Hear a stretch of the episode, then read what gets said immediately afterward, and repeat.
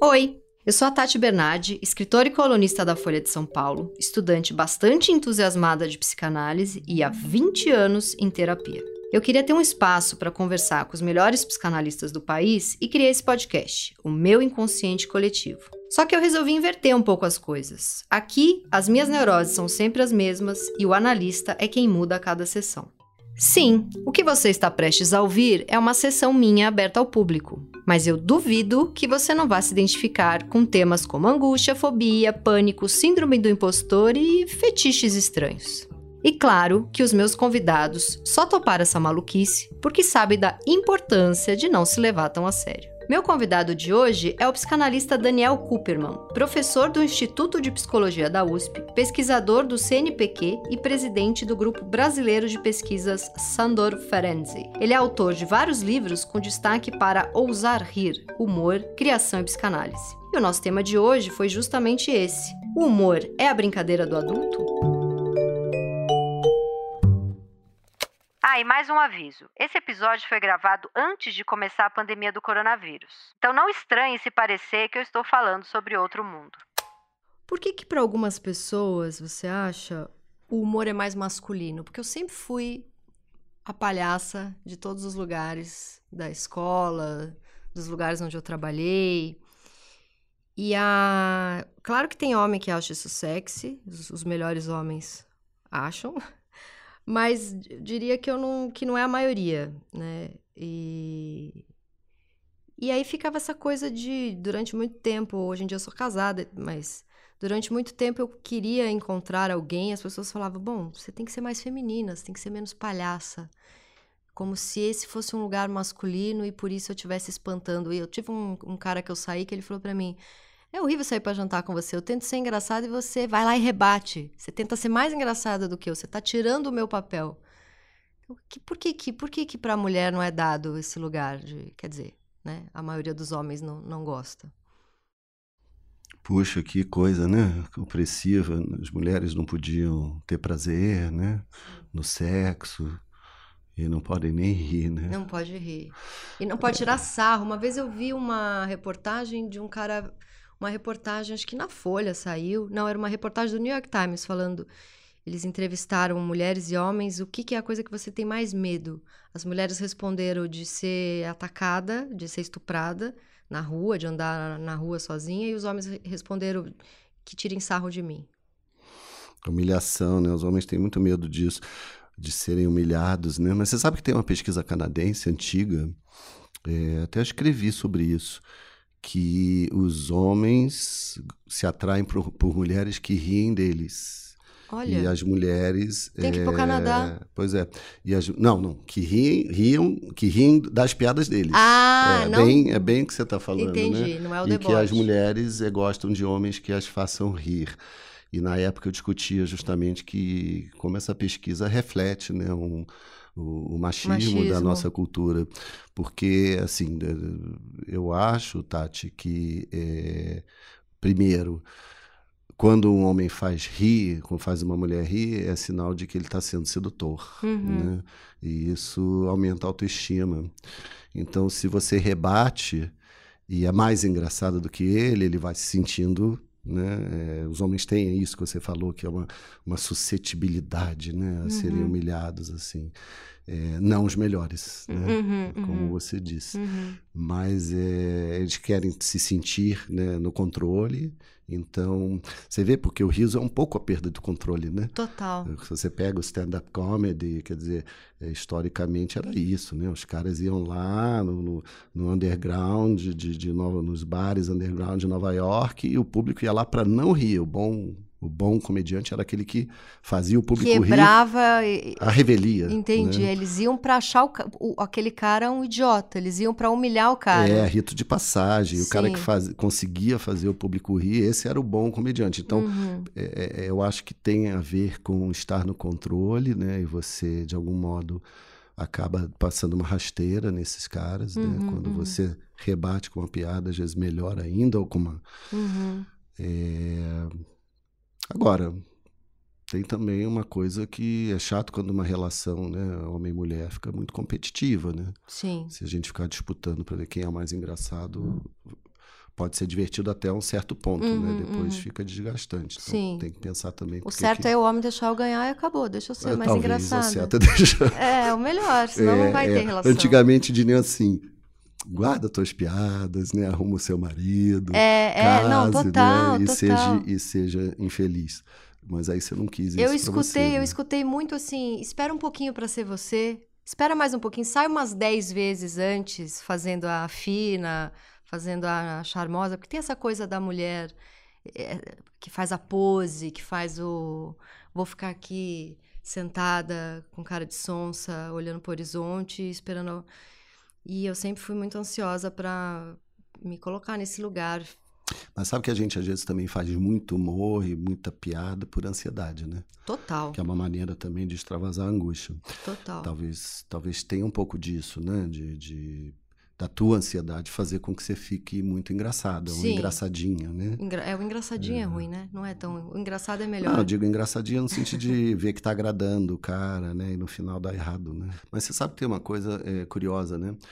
Que eu acho que tá mudando o, o humor, a coisa de, de, de, de fazer o outro hit, estava muito associado também a uma certa feiura né? Que é coisa do grotesco. Né? Mas né? então... a feiura estava associada ao palhaço ou a quem está rindo? Quem não, tá... não, ao palhaço, né? Então. É... Exatamente, você chegou. Eu tinha um produtor de cinema, bem senhorzinho, inclusive já faleceu, que falava para mim: você é uma menina tão bonita, mas você faz muita careta. Isso, isso, é nesse sentido. O, o, vamos pegar, por exemplo, um, um, comediante que eu acho um homem bonito, é o Jim Carrey. Ele é, como, ele é um homem. Sim, ele é um homem bonito. Ele é um homem bonito. Mas, mas ele faz muita careta. Ele faz muita careta. Então, assim, como comediante, você não associa ele a um homem bonito. Você Sim. associa ele a um cara engraçado, que tá Sim. tá fazendo palhaçada. Então, mas a mulher olha e fala. Vê, vê sexy. Eu olho e vejo. Mesmo quando ele tá fazendo careta? Mesmo quando ele tava fazendo careta. Mas você é esquisito. Eu hein? sou muito esquisita. Mas acho que é mais difícil olhar uma mulher fazendo esse monte de careta e achar sexy. Então, eu acho que mudou, né? Teve um período, acho que mesmo no Brasil, que as mulheres, poucas mulheres que arriscavam, né, serem engraçadas, eram, eram feias, ou Sim. então eram eram reconhecidas como feias, né? uhum, né? Uhum. E aí eu acho até que se você conseguia fazer um homem rir e você sendo bonitinha, como você falou, uhum. né? É mais um mérito do, do seu poder de. Mas quando de... eu tava fazendo a piada e fazendo a careta. E tem uma coisa também que eu gosto. O meu tipo de humor, ele é muito de, de me expor ao ridículo ao máximo, assim. Eu lembro de uma mesa da faculdade, dez pessoas na mesa da faculdade, assim, e eu contando de uma diarreia que eu tive, e eu vendo claramente todos os meninos da mesa como impossibilidade de sexo pro resto da vida, porque eu tava a galera tava passando mal de rir, que eu contei, sei lá, de uma diarreia que eu tive, uma situação que eu saí correndo, fui não sei para onde, não sei o quê. E morreram de rir, mas eu vi claramente que ali tinha acabado qualquer chance de namoro ou, ou caso com qualquer daqueles caras, mas para mim tudo bem, porque eram 10 pessoas me aplaudindo ali, né? Mas por que será que você fa fazia isso, né? Vamos assim, sair um pouco do small talk e, Sim. E porque eu acho que assim, você recorreu ao grotesco, né? Mas é uma coisa é sofrido uma diarreia. É né? sofrido. É uma experiência sofrida. E você transformava isso numa coisa engraçada. Bom, eu fiz isso, eu sofri durante muitos anos de crise de pânico e eu tenho uma história que todo mundo ri, mas que foi um dia muito triste para mim, que eu já tô eu rindo, mas eu logo que eu fui morar a, Globo, isso há 13 anos, a Globo me contratou e eu fui tive que morar no Rio por 10 meses. E foi quando eu comecei a ter as crises de pânico, porque eu fiquei muito sozinha lá, não conhecia muita gente, longe da família, tal. E Rio de Janeiro é uma cidade bem alegre, festiva, se você está enturmado. Se você não conhece, é, fica aquele dia lindo de sol e e aquilo é um. Tem o papo de carioca, né? Passa lá em casa, vou te é, ligar. É, aí você fala, você acontece. tenta conversar com uma pessoa, você fala, ah, eu não tô me sentindo muito bem, eu ando tendo umas ansiedades, umas angústias, medo de morrer. E a pessoa fala, toma um banho de mar. Aí você fala, pô, não é isso, não é esse tipo de conversa que eu queria, queria Mas enfim, eu fiquei, fiquei bem doente, assim. Eu fiquei pesando 44 quilos, anorexia nervosa, praticamente, né?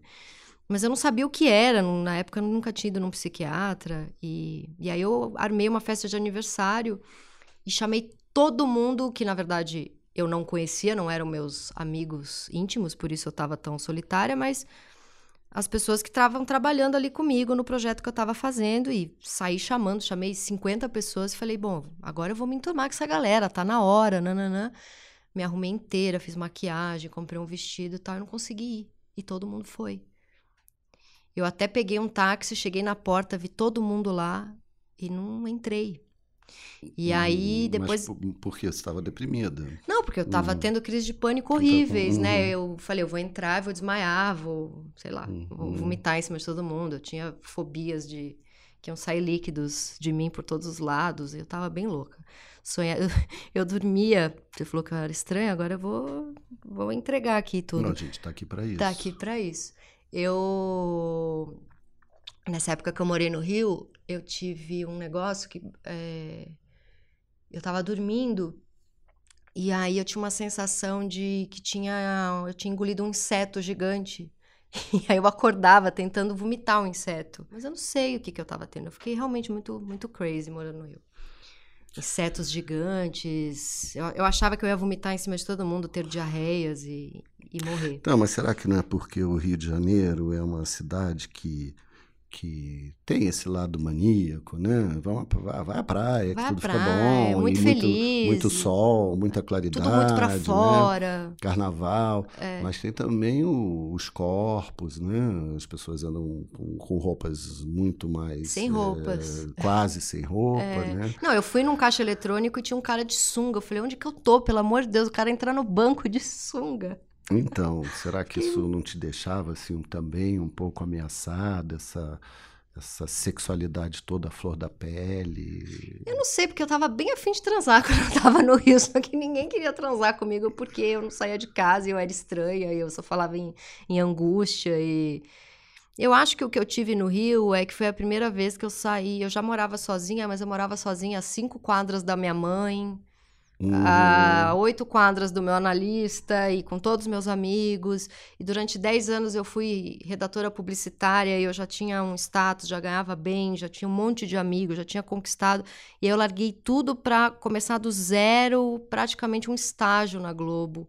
Então, aos 20, 27 anos, eu voltava a ser uma pessoa ganhando muito pouco e aprendendo do zero e tendo que fazer tudo aquilo que eu já tinha feito com 18 anos, né?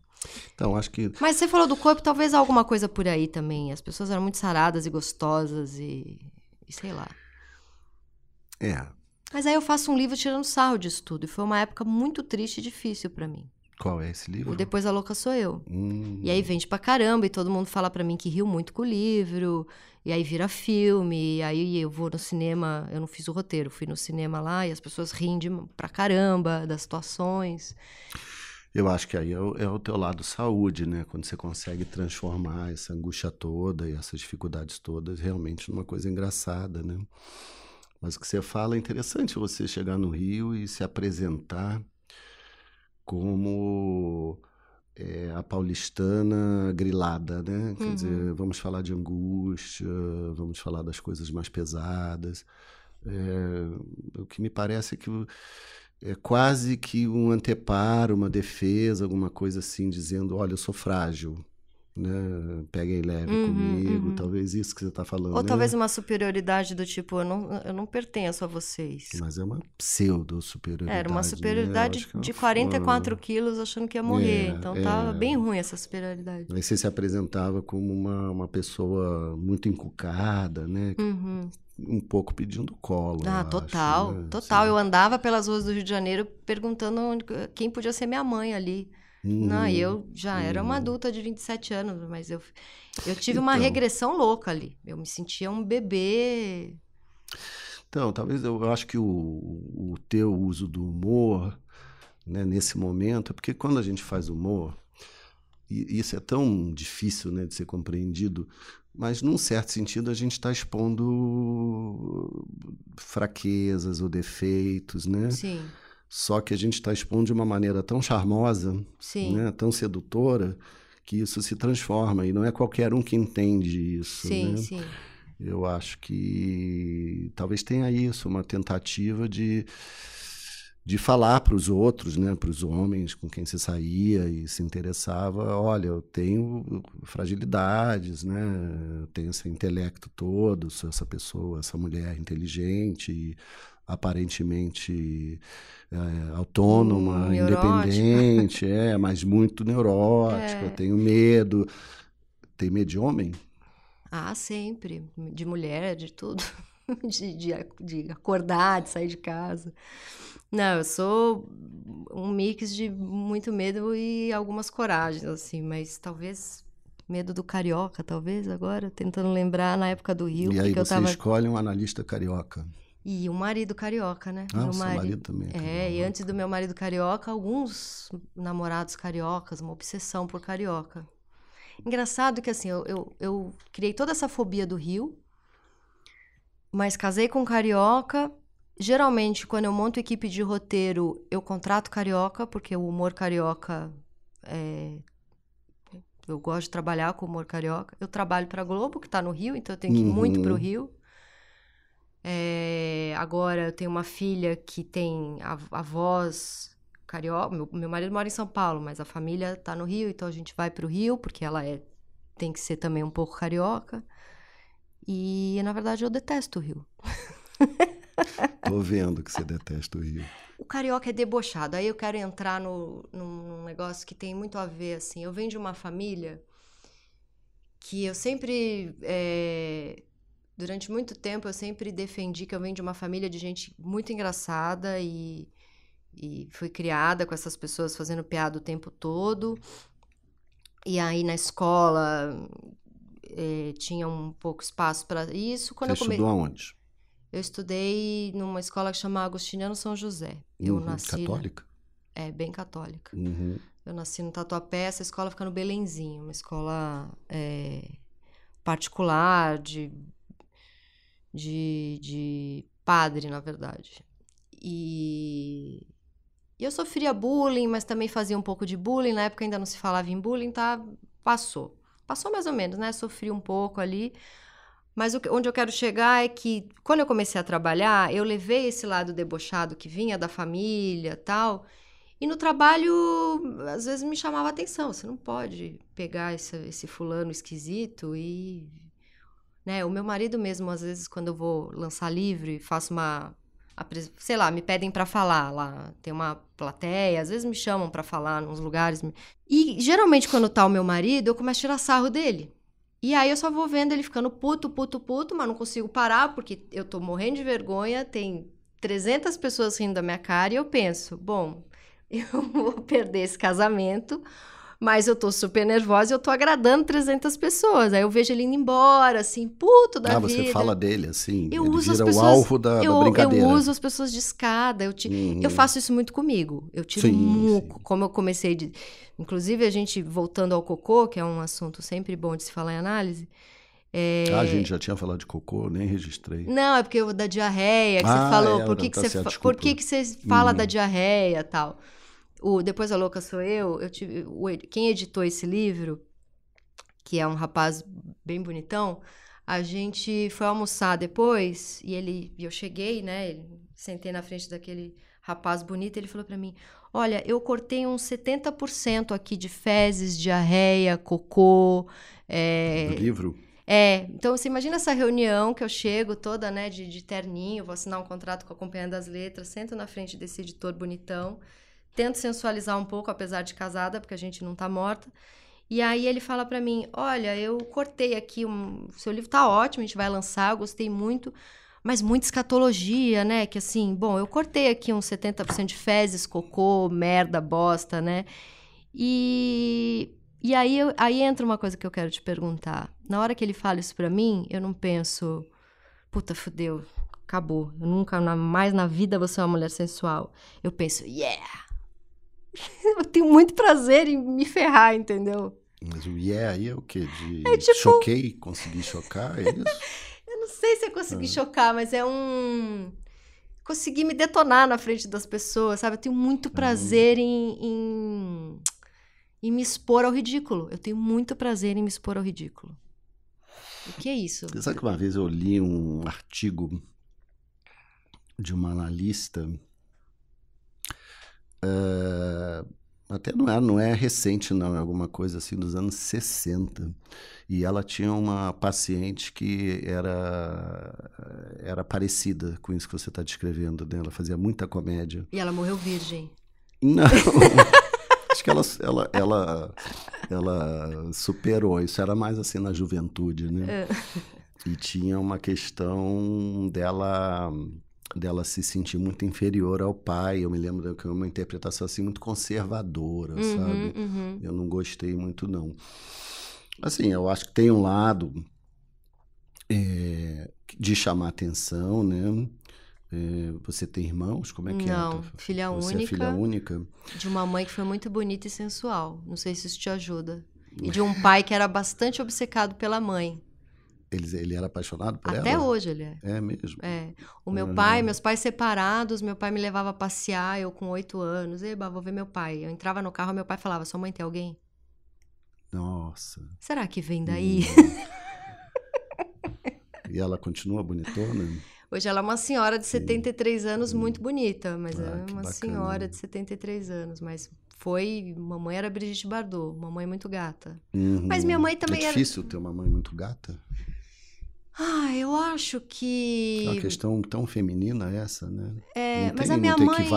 mas a minha mãe era muito engraçada também. A minha mãe era. Minha mãe não fazia esse lugar da. Da diva. Da assim, diva. Não, acho que talvez no trabalho ela fizesse um pouco a, a, gatinha do trabalho. Mas a minha mãe sempre foi. Eu, pelo, pelo menos em família comigo, assim, eu acho que eu herdei muito o humor da minha mãe. Até porque meu pai não tem humor nenhum. É, minha mãe, minha família do lado da minha mãe, sempre muito irônica, muito cínica. E aí, quando eu fiz lá o primeiro ano do SEDES, o Robson, que, que estudou comigo no primeiro ano, ele fez um trabalho sobre o humor, a monografia que a gente tem que entregar. Eu fiz uma monografia sobre minha mãe, né? Uhum. Eu tenho essa obsessão. E ele fez uma monografia sobre o humor. Ah, que bacana. E ele estudou muito seus livros e por causa do Robson eu comecei a ler suas uhum. coisas e tal. E o Robson fez mestrado na USP? Não. Talvez? Não? Só ah. se ele fez em outra coisa, uhum. não foi em psicologia. É, e hoje em dia ele faz lá o, o, a formação no SEDES tal. É um cara bem interessante. Ele é, ele é jornalista. Uhum.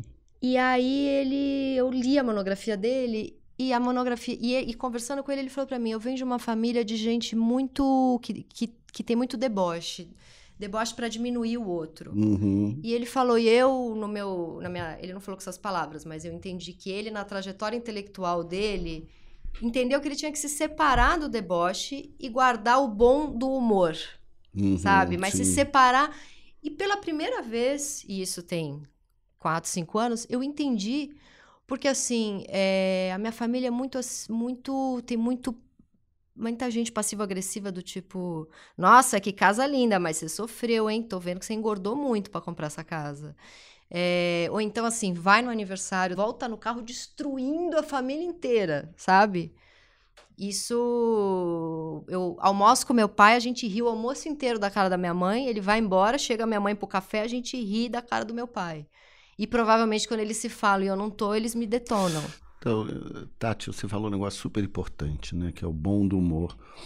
Eu fico um pouco preocupado, eu queria que a gente pensasse juntos isso, que às vezes a análise ela pode acabar tendo um efeito assim um pouco repressivo. Né? Eu não acho que você deva reprimir o teu humor, né? Porque na medida em que a gente interpreta as coisas, e aí então vai dando um sentido outro, um sentido outro, um sentido outro. Ah, então eu faço isso porque minha mãe era muito bonita hum. e eu não hum. era tão bonita. Eu tinha que ser engraçada. E aí, então, para atrair, para chamar a atenção do meu pai, tinha que ser pela graça ou pela escatologia, pelo grotesco, uhum, né? Então uhum. me fazia mais feia, né? Uhum. Ou mais é, nojentinha. Eu precisava ser mais alguma coisa. É, então aí quando o editor bonitão cortou toda a parte lá do, do cocô, você falou, ah, consegui, né?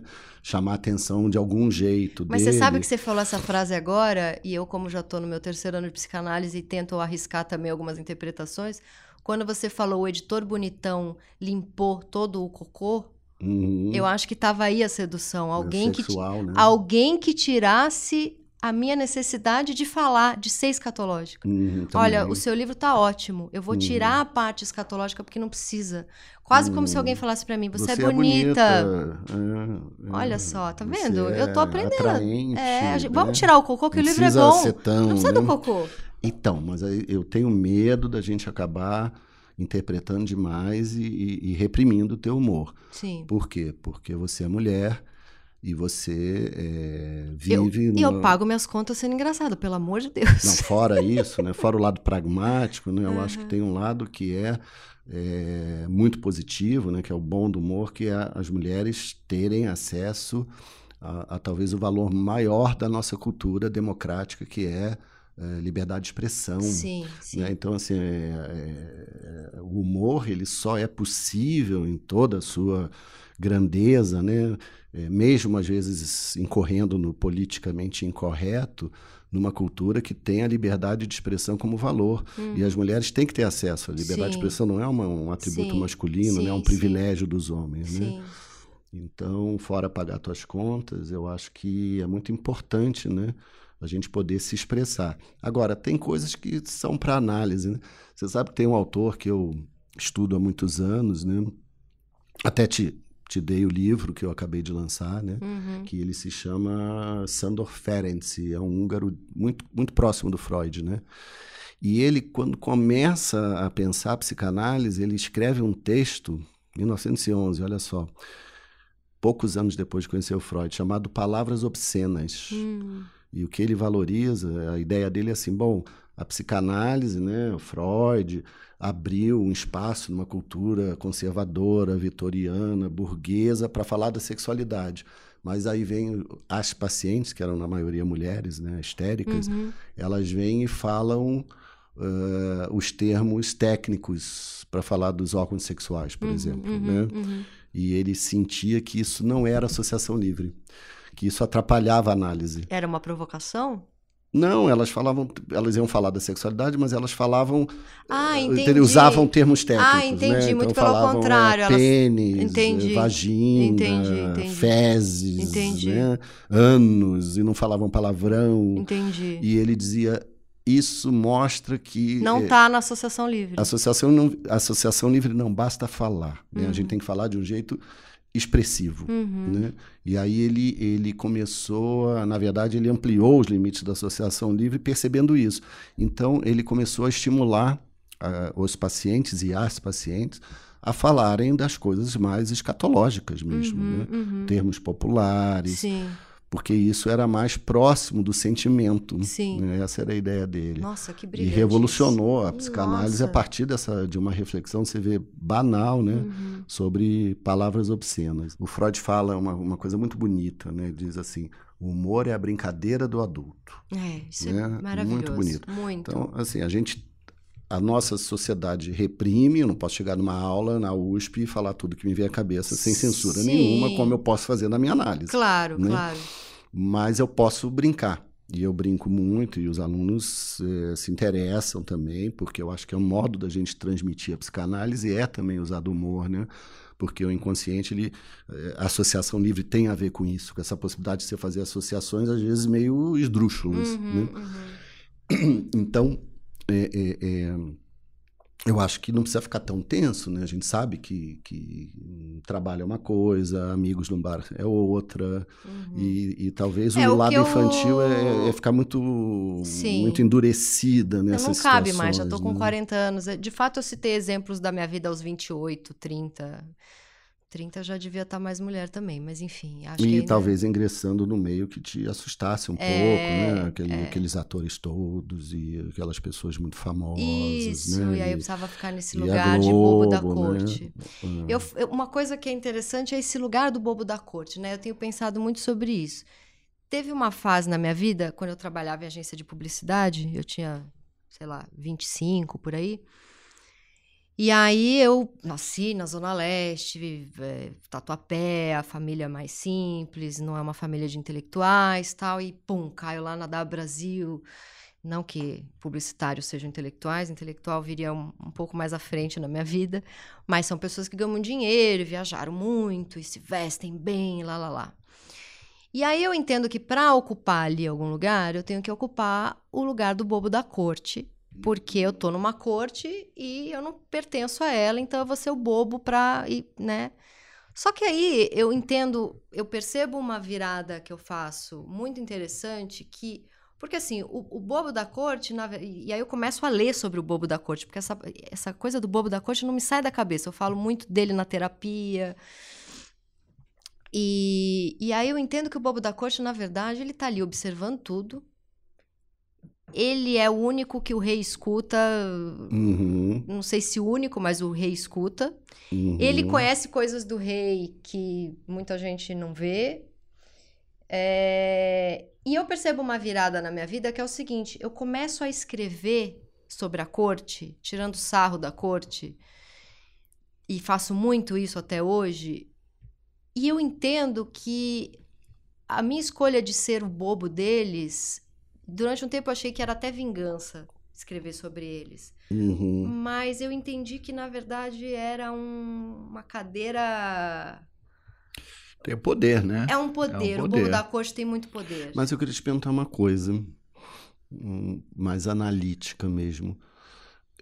Por, da onde vem esse sentimento de não pertencer, né? Quando eu entrei para escrever na Folha, todo mundo, quem é essa menina? Ela não fez ciências sociais, ela não fez jornalismo, ela fez publicidade. Uhum. Ela escreve piadinha, ela é da Globo. Então, assim, é, galera de esquerda achando que eu era de direita, galera de direita achando que eu era de esquerda, intelectual achando que eu sou publicitária, publicitário Feminista achando... achando que você era é, conservadora. Conservadora. Conservadora achando que você era feminista. Que eu era puta. Então, é uma sensação sempre de não pertencer. Só que também, assim, é... fiz disso muito a maneira como eu escrevo, né? essa família que não lia e que estava lá no Tatuapé é de uma riqueza enorme para eu escrever hoje. Uhum. Talvez mais do que uma, uma, alguém que tenha nascido numa família de, de intelectuais, porque essa os personagens estão prontos. Essa família é o Brasil, né? Essa família é o Brasil. É, eu acho que a gente está no momento, então assim, próximo livro que eu quero, na verdade, nem escrever sozinho, eu quero pensar junto com outras pessoas. Já está convidada. sobre lugares de riso, né? a gente está no momento que está difícil rir, né? Então, é, aí você fala, ah, é o deboche, mas assim, as fronteiras né, entre deboche, humor, quer dizer, o teu deboche é engraçado, né? Alguém pode se sentir debochada, mas se for te perguntar, você vai dizer, mas eu tô incluída. Não, eu que tô rindo de mim. Né? Se alguém rir de mim, eu não vou querer. É. Quer dizer, você se... até aceita. Não, não, né? não. Eu quero você muito que riam de mim se eu provoquei o riso. Ou até se eu não provoquei é, isso também, mas eu, acho que tem que pessoas, é, né? É o teu lado de saúde, né? Eu acho que é. tem pessoas, é, eu sou assim também, que tem muita dificuldade de me ofender com alguma coisa engraçada. Sim. Né? E tem pessoas que se ofendem muito facilmente, né? não entendem a... o humor, né? Que está todo mundo envolvido. Aqui a história é um pouco essa, né? Quando você escreve debochando de uma família, assim, assim, assado, uhum. tá todo mundo envolvido, você inclusive. Sim. Então, só que eu acho que a gente está no momento que está muito difícil rir, né? Porque tem, primeiro, que se você é, é, tem a questão do lugar de fala, se você está ofendendo qualquer minoria, uhum. né? As mulheres não podiam fazer humor, você entra, né, no mundo da cultura fazendo também humor. Então, eu acho que está no momento da gente não, não reprimir demais isso, né? Eu acho que não é o caso de reprimir, eu acho que na análise é o caso de tentar entender o que que te angustia tanto, uhum. né? E separar o bom do humor daquilo que é muito agressivo, do, né? Sim, muito autodepreciativo. Inclusive a mim mesmo. É, muito autodepreciativo. Eu lembrei agora daquele documentário maravilhoso que tem no Netflix, não é um documentário, é um stand-up, eu da Nanette. Sim, sim. Ela fala... Eu vi por sua causa que Nossa, você escreveu uma é coluna. É brilhante. Né? Que ela muda, foi, né? Aquilo foi uma porrada para mim. Ela fala: Eu não vou mais tirar sarro de mim. Uhum. Eu não vou mais, né? E é, só que é brilhante, né? Eu fiquei mal com aquilo e bem, e foi um negócio. Porque ali ela é uma. uma ela ria muito da condição homossexual, sim, né? Sim, Quer dizer, uma sim. mulher. Deprimida, né? homossexual. Deprimida, homossexual, às é. vezes deprimida porque homossexual, numa cultura. É... Porém, ela faz parte de um seriado que chama Please Like Me, que é um dos seriados preferidos da minha vida que é um bando de fudido que fica o tempo inteiro rindo da sua condição de fudido. E ela faz parte desse seriado. Então, ao mesmo tempo que o que ela fala é uma porrada e eu concordo, o Please Like Me é um dos seriados da minha vida. Então acho que é um pouco. Eu fiz uma coluna para Folha falando. Se eu fosse lacaniano, eu tinha que interromper a sessão aqui no Please Like Me. Mas é tão boa esse seriado, porque assim, eles são muito fodidos. A mãe do cara tenta milhares de suicídios, mas a mãe é uma figura. Você Sabe vai que eu lembrei, lembrei de uma sessão que é- também foi muito curioso, parecido com isso, né? Que é uma, uma analisanda tem um sonho e ela diz assim: então, eu tô no aeroporto e, e eu tô indo para Miami, né?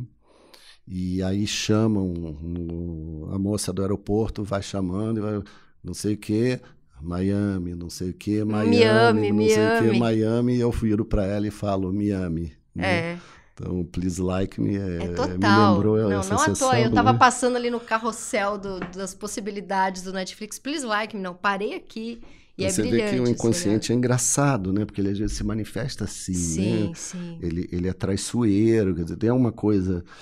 é, é, não é à toa né, que o Freud se interessou pelo humor, pelo, é, pela piada, sim. né? Pela, por esse jogo de palavras que, que revela uma verdade, né? Então nunca E a nossa dúvida é quando que a gente deve ou não revelar. Né? Na vida social é sempre essa, tem sempre uma dúvida, né? Assim, vai cair bem, não vai cair bem, é, né? Tem um improviso, ao mesmo tempo tem algo que você, com a maturidade, eu acho que você fica menos compulsivo, é isso que você está me dizendo. Você está Total. menos compulsivo, você, Total. você pensa a piada, né? Ou a brincadeira na vida social, claro. Uhum, E aí você tem um tempo, consegue um tempo de, de adiamento para avaliar. Sim. É, Falo ou não falo, Eu li né? uma entrevista sua que você a USP fala... é muito isso. Para mim foi assim. Eu aprendi na USP, que é a primeira corporação onde eu trabalhei. Né? Porque Eu, Sim. sou- eu era profissional liberal, fiz né, mestrado, doutorado, mas não era Sim. Ser Professor, né? Professor. concursado. E entro na USP, a USP é, uma, é um mundo corporativo, como qualquer empresa. É impressionante aquilo. E aí eu percebi que eu não podia falar o que vinha à cabeça nas reuniões. Né? Mesmo querendo muito agradar. agradar e ao mesmo tempo, né? Porque eu tenho o síndrome de Groucho Marx, né? Quer dizer, não entro em clube que me Clube aceita que me como aceita, sócio. é. Então, eu sempre tenho uma coisa de depreciar também aquela aquela reverência toda paulistana, né? Que você falou, Rio de Janeiro não tem nada parecido Uhum. né, com a USP. Não em termos de qualidade, eu digo em termos da reverência Sim. da cidade, né? Em relação a essa sigla, USP, né? É Uhum. impressionante. E aí eu tentava quebrar aquela reverência, ao mesmo tempo eu estou envolvido, claro, e os colegas nem sempre entendiam, né? Ah, é, isso é, É, interessante de é. pensar. No mundo corporativo, você não pode sair fazendo piada o sim, tempo todo, né? Sim, sim. Mesmo sendo funcionário público. Então é engraçado, né? Nossa, eu ia, eu ia sofrer, com certeza. A gente tem que. tem a compulsão, né, de É, fazer eu a li, piada. uma, eu li uma entrevista você falando da euforia maníaca exibicionista. Nossa, eu falei um negócio complicado desse. Você falou um negócio complicado desse. Deus, Euforia, como é que é? Euforia maníaca exibicionista. E aí eu fiquei pensando. Mas eu estava escrevendo sobre você. Total, mas tem a minha cara isso aqui. Não, eu li essa. Eu, eu fiquei lendo coisas suas. É uma entrevista bem antiga, tem mais de 10 anos. E aí. Eu. Nossa, na hora que eu li isso, eu falei, gente, será que eu tenho euforia maníaca exibicionista? Mas aí eu pensei que talvez eu amadureci em cima da euforia maníaca exibicionista. Talvez a vontade de fazer humor vinha um pouco daí, aí eu fui dando uma. Eu selecionei um pouco. Foi lapidando. né? Lapidando. Ok, Tati. Nos vemos na próxima. Obrigada. Esse foi o meu Inconsciente Coletivo, o podcast para onde as suas neuroses sempre voltam. Eu sou a Tati Bernardi e a edição de som é da Natália Silva. Os episódios do meu Inconsciente Coletivo são publicados toda sexta-feira de manhã nos principais agregadores de podcast. Escute o seu inconsciente e não perca nenhum programa. Até a próxima sexta.